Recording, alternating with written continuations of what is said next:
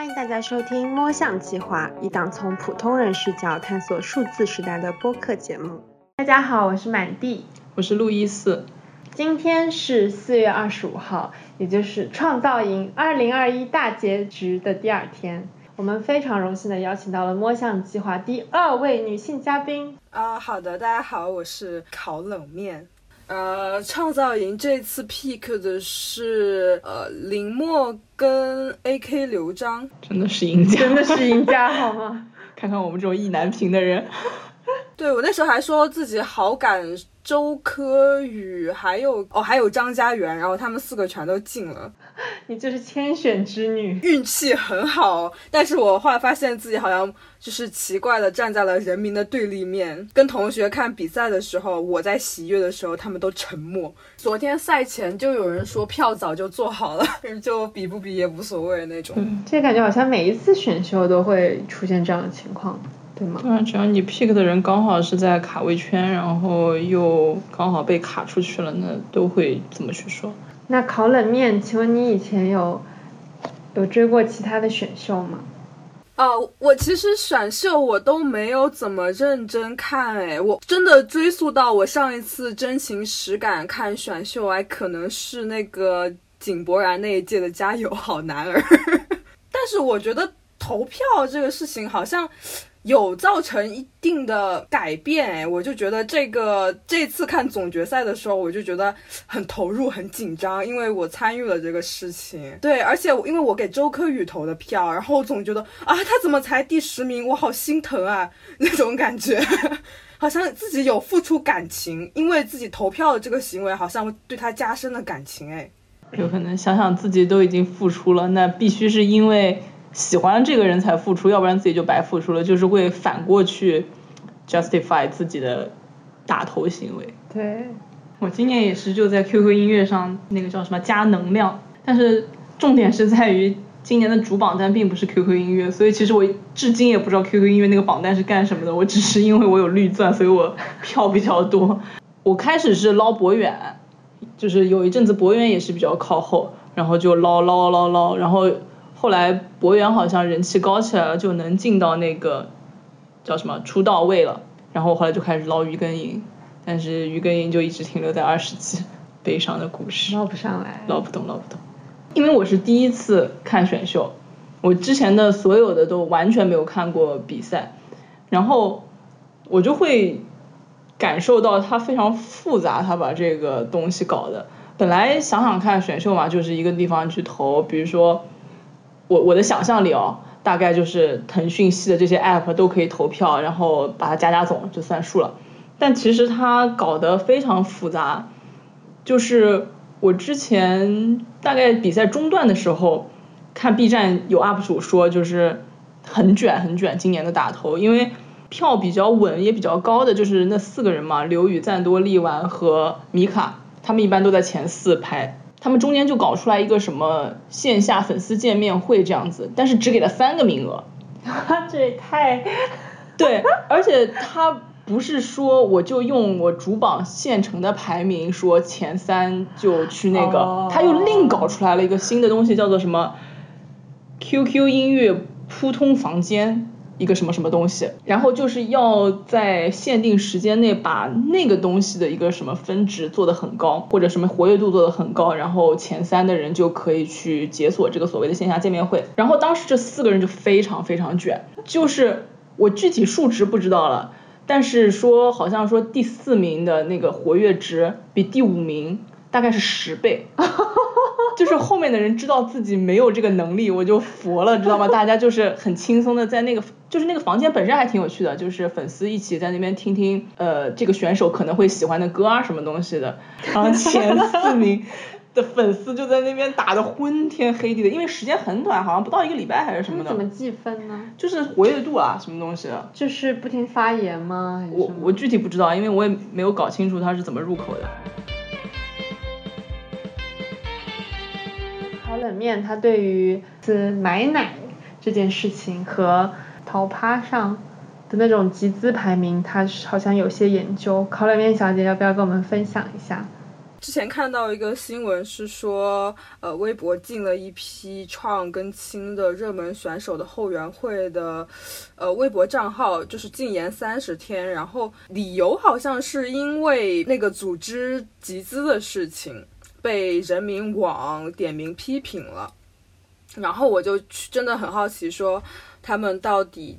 集了多少？然后就好像就是看到那些后援会用的都是一个叫淘吧的 A P P，然后就去那个上面看了一下，然后那个 A P P 的首页就有一个叫选秀观测台的东西，然后上面就给所有新跟创的选手的集资，他都列了一个表，然后就在那个入口就可以看见。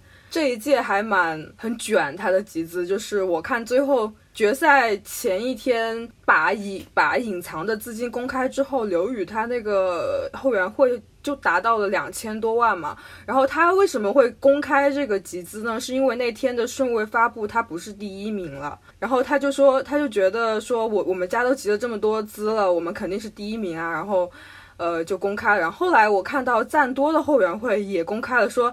我们也是两千多万啊，我们集的比你们还多嘞。但是我听说，就是这个集资，它其实不一定是真的集了这么多钱，然后它是有一定水分在的。就是我搞选秀的朋友，他们就说，你可以打了钱之后再退款，然后但它它的数目是累积的。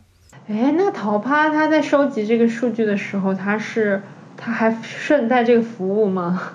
就是，请问您要先隐藏个百分之十的实实力看看吗？我没有深究过这个问题，但是我觉得很有可能是为了隐藏实力。比如说，你你你告诉人家说，我我已经把一个练习题做到五十页了，那对方就说，那我一定要比你更好，我要做到五十一页。但是你只是告诉人家说，嗯，我就是昨天稍微做了一点这样子，然后人家可能就。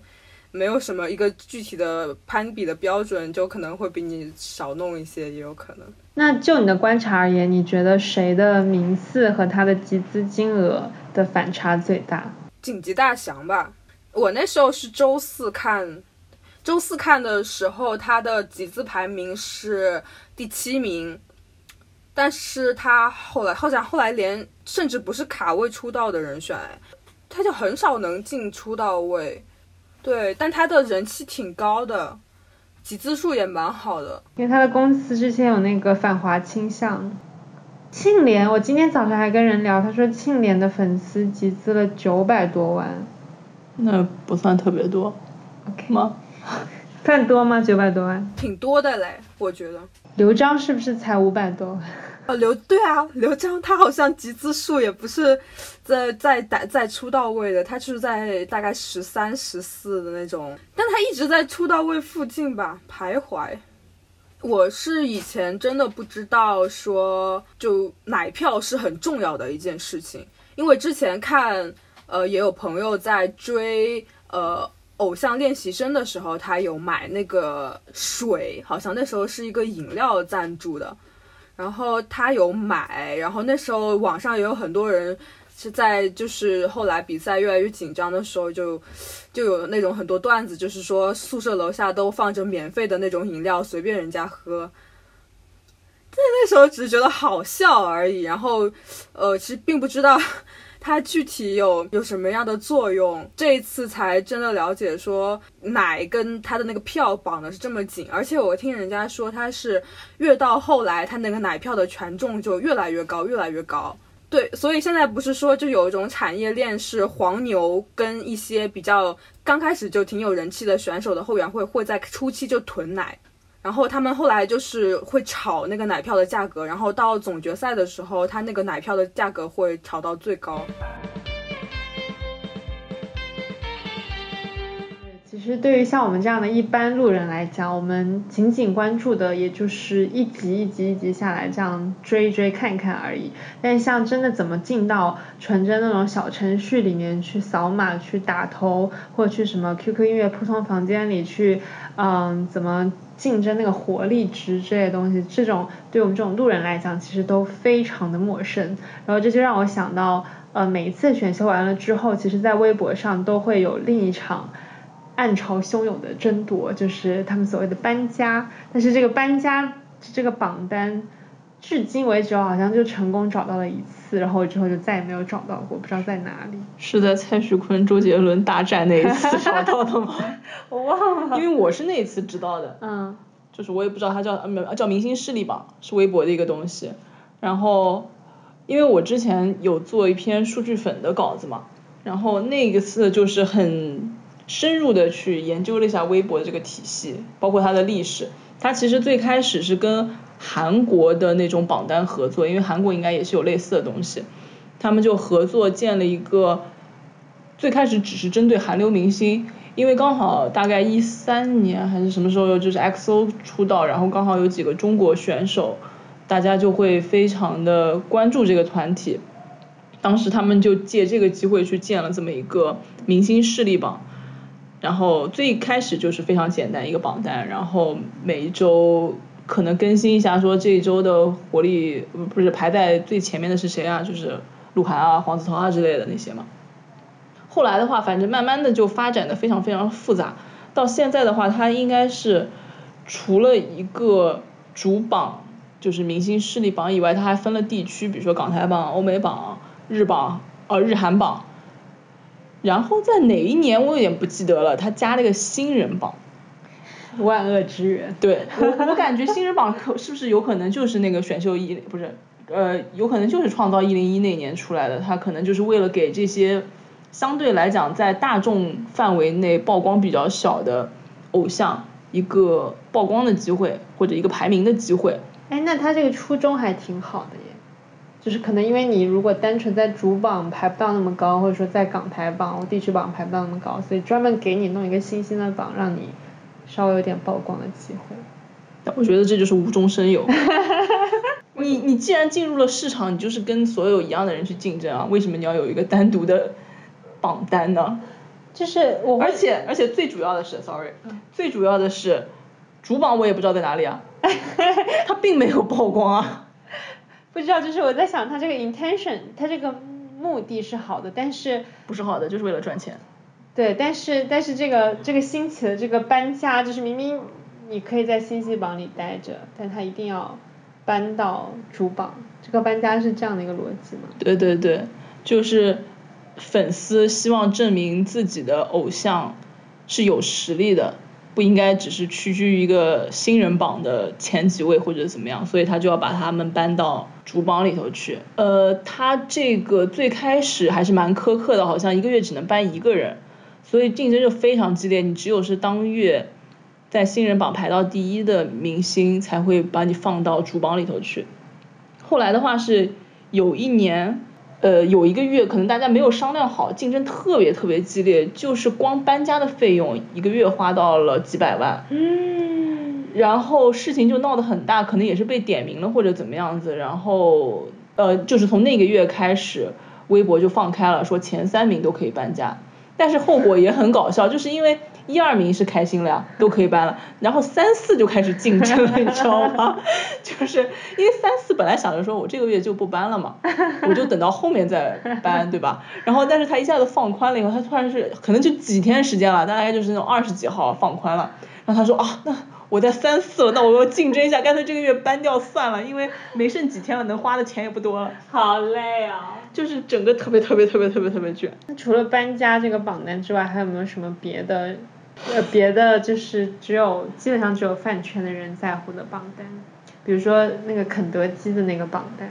呃，肯德基加糖这种是属于商务，嗯，就是因为它有代言或者怎么样子，代言反正他们也很那个的嘛，他们就是也很鸡贼的，某一个明星的粉丝消费到了多少，然后他就给你解锁一些有的没的的东西，这种有的没的的就很虚无，你知道吗？一般都是物料而已，物料你懂的，现在都是视频嘛，有时候。更不走心的可能还有海报，就是呃不是海报，可能还有那种什么照片之类的，就是特别没意思，我觉得。哦，就是就是我印象很深的一个解锁，就是给我感觉最微妙的一个解锁是那时候呃二二七事件出了之后，肖战不是出了一首歌叫《光点》吗？他的打的名头是一个公益歌曲嘛，但他是需要人买的好像，是三块钱一首还是两块钱一首？他也给了一个解锁。他给的解锁是说，你粉丝金额呃买的那个就是专辑数量达到多少多少之后，他会为那个贫困的孩子做什么？给我的感觉就很微妙，就是因为本来你你赚的这个钱，你你如果是以公益的名头来的话，你其实是可以去做公益嘛。好像又又又是用公益这个名头来刺激大家，又做一些像。打头，或者是帮他冲销量的一个，变成了这样一个事情。懂懂，而且 QQ 音乐真的特别的鸡贼，它的 QQ 音乐的那种购买数字专辑的界面，是你买完一张之后，如果你再点击那张专辑，你会发现它还是会进入买单的那个界面，就是下面有一个最大最显眼的那个按钮是继续支持，就是让你继续再去买。所以像嗯肖战啊那种歌的话，他就是可能。一个粉丝他可能买几千张，然后就是为了冲那个销量。好像烤冷面是不是手上也有至今还未送出去的单曲？是谁的？对，我有参与过类似的事情，就是是我喜欢的一个小爱豆，他呃其实是第一次出付费的那种单曲，大家其实挺重视这件事情嘛。我好像就买了多少张来着？二三十张吧，因为单价也不是很贵，单价可能就两三块钱这样子。然后，但是就是送不出去嘛，硬送呗。这个还能拒收吗？人人家要点进去，对，人家要点进去你那个分享的链接才可以送收到的，好吗？就是人家可能点都不想点。嗯，对，那时候就是有有看到是说它就是分什么白金销量什么那个就是分了好几个层次嘛，然后就会有看到大粉在催销量，是说啊现在终于达到了多少多少张了，然后希望你们再努把力，然后呃自己有陷入到那个气氛当中。那天我。对我我会进去看，然后如果就是一直涨的速度很慢的话，我还有点那种失望的感觉，说啊这样吗？果然这个音乐之路走的不是很顺利呢。我后来好像追加追加了十张 还是什么，想要让它涨得快一点。明明前面都送不出去，我还买多买了几张。就是如果你没有看到大粉讲那些话，你还会去这么拼命的为他买吗？我觉得是有受一个大的竞争氛围的影响，就是那时候就是说同党的有好几个艺人在竞争嘛，有一种不能输啊 那种感觉。但我有一个问题，就是你觉得你这样做是有用的吗？能帮一点是一点。对，就是那种心情，能帮一点是一点的心情。我有一段时间观察过 QQ 音乐那个榜单，我就会发现像肖战啊以及其他那种需要粉丝卖力去买的那种销量的话，它就会呈现一个非常两极分化的一个状态，就可能在头部的人买了几万几千张那种，然后但是后面的人就很零散，很少人。但是比如说像 Taylor Swift 那种，呈现就是一个自然的购买现象，就是。嗯，为了听而去买，稍微平均分布的一个状态，就不会是那种感觉啊冲啊我们要的哥哥什么，就是冲冲进那个榜单什么什么之类的。而且当时后来肖战的那首《光点》不是还特别扯的获得了一个什么世界音乐榜单的前几名。当天那个奖出来的时候登上了热搜，我进去看了一下，是新浪音乐发布的一个。国际某国际音乐榜单，然后我一看那个榜单，我说怎么连 Taylor 都没有？这个榜单到底是啥？然后我就觉得好扯啊！肖战好像在里面是第八位还是第九位？就是一共前十嘛。然后我就想说去评论里面看一下，有没有人跟我有一样的感觉？好家伙！那个评论我从上面刷到几百条开下，全都是一水的夸赞，我觉得好烦呐！我只想找一下有没有人跟我一样想吐槽他，然后全都是在做无谓的夸奖，觉得特别烦躁。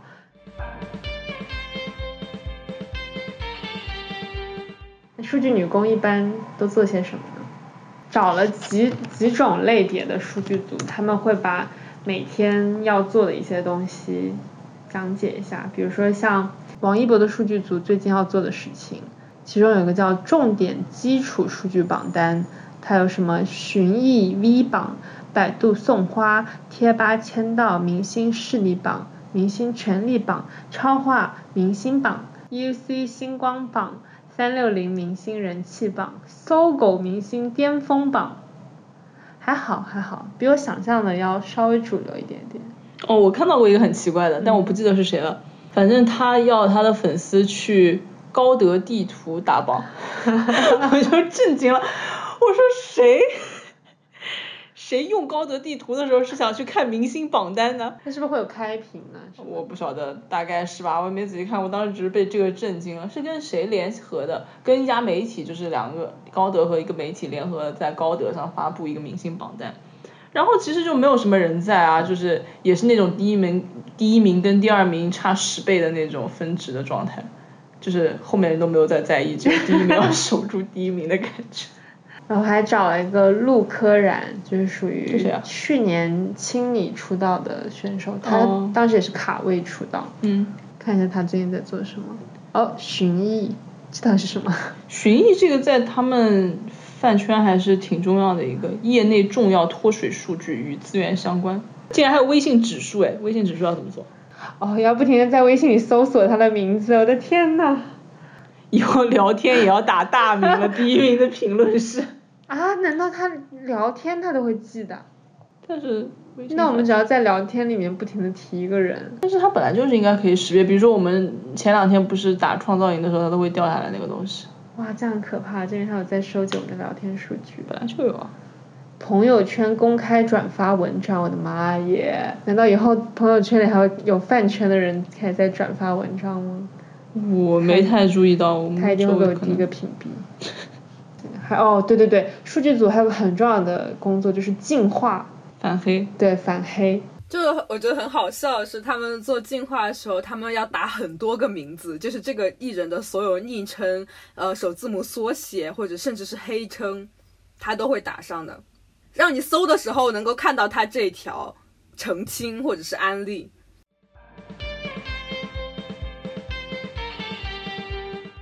因为现在很多其实他说自己家艺人不是说哦我要显示出我们家能力更强，我们家更招人喜欢或者怎么样怎么样的，他是要显示出我们家艺人吸金能力更强。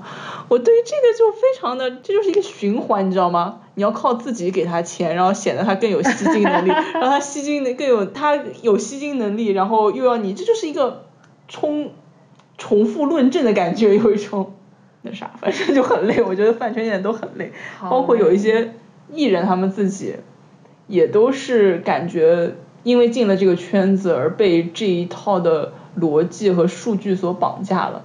那我们这一次创最典型、最出圈的，那就必须说到利路修老师。他之之所以参加这个节目，好像是因为他是其中两名选手的中文老师，然后那个节目组。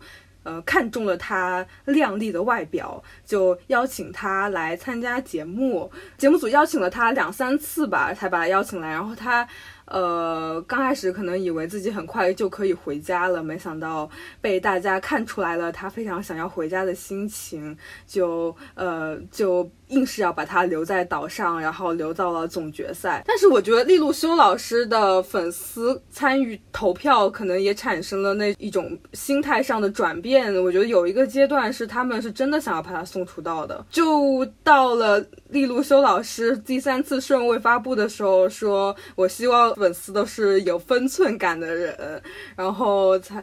才硬是力挽狂澜，让让他们就是真的停终止打头了，不然我觉得他真的很危险。我觉得决赛夜之前最后一次顺位发布的时候，他那个话我听着其实觉得说的已经蛮重的了，已经是非常严肃的那种说法了，我觉得。饭圈文化这个简直就像是漩涡一样的感觉，就你可能只是在旁边玩一玩，但是很容易你就会被卷进去。对，如果你没有想好，真的不要去试探这个这个地方，我觉得就是这样。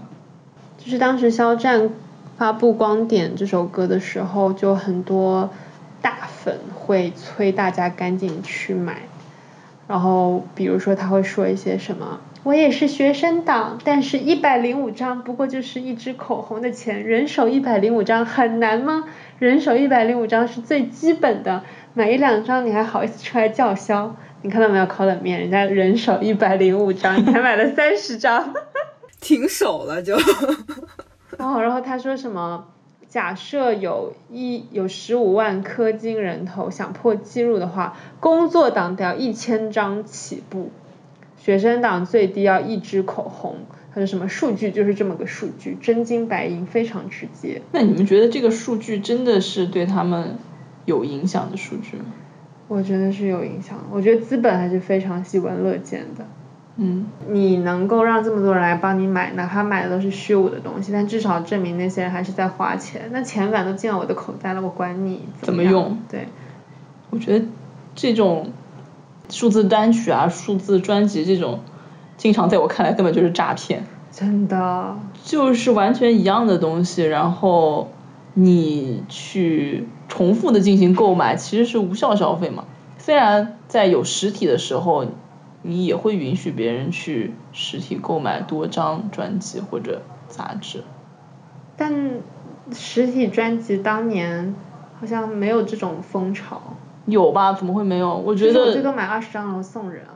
对啊，那不是一样的道理吗？但是我不会买一百张、一千张。所以你觉得这个点是在于它的数字量？哎，但是韩团他们。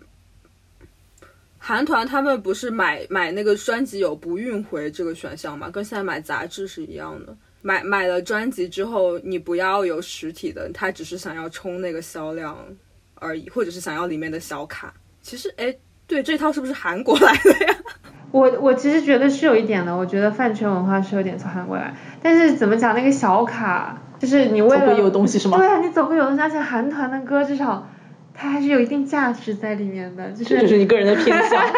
因为为什么不不是说它仅仅是它难听的原因哈，就是它除了在 QQ 音乐上你可以购买之外，它没有其他的任何比如说打榜的过程啊，或者说是那种让公众在公共电视台或者说大街小巷给你听到的那种过程。就韩国歌曲的话，至少它会有个大家去打榜舞台、去上综艺什么，就是你还是能感觉到这个产出。是他们荣幸的东西，他们他们觉得这是自己的作品，对吧？这是有一种就是作品的荣耀感。但是像很多歌手 QQ 音乐上发布的单曲，就像你讲的一样，他可能也没有把这个当做自己的作品，他就是一个像是一个勋章一样的感觉，就请大家帮我冲到白金，就是这证明我人生第一张单曲怎么怎么样。但其实就是你没有那种对作品的敬畏感，我没有看到哈。嗯。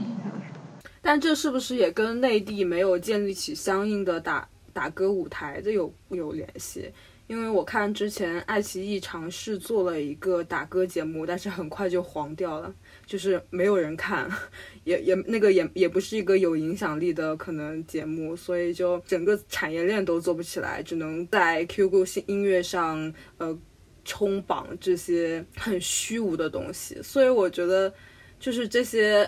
爱豆选出来，他最后除了在 Q 音乐上发布一些付费单曲之外，就剩下的就可能就是拍戏了。对，感觉整个体制是很畸形的，就是他的钱非常明显的流往那么几个地方，但是那几个地方又没有真的联手把这整一个体系打通起来的感觉。对，没有用心在做这个产业，只是想赚一笔快钱。但这个快钱赚了也蛮久的了耶。想从偶像练习生到现在也有四五年了吧？对啊，因为一直有人，因为你还一直能赚到这个快钱啊。其实我觉得在数据时代，你不想被绑架也也挺容易的呀。你只要不去关注那些大粉就可以，你只要一一直在野生的那种地方自己玩，你就可以不被绑架。你只你就看这个人就好，而且。就其实国内的偶像，他确实没有任何可以发挥的舞台。大家在做数据这件事情，可能也是因为真的没有什么别的事情好做了。就如果这些。呃，偶像他们能够真的实现说，他们刚开始进入这个圈子，可能有些人是为了想要呃唱跳。如果他们有这样发挥的空间的话，他们粉丝可能也不会这么无聊，真的就是一直在做数据这件事情。我觉得是这样。嗯，说的太好了，挺有道理。那今天我们就先聊到这里，非常感谢烤冷面小姐。姐姐，你们邀请我。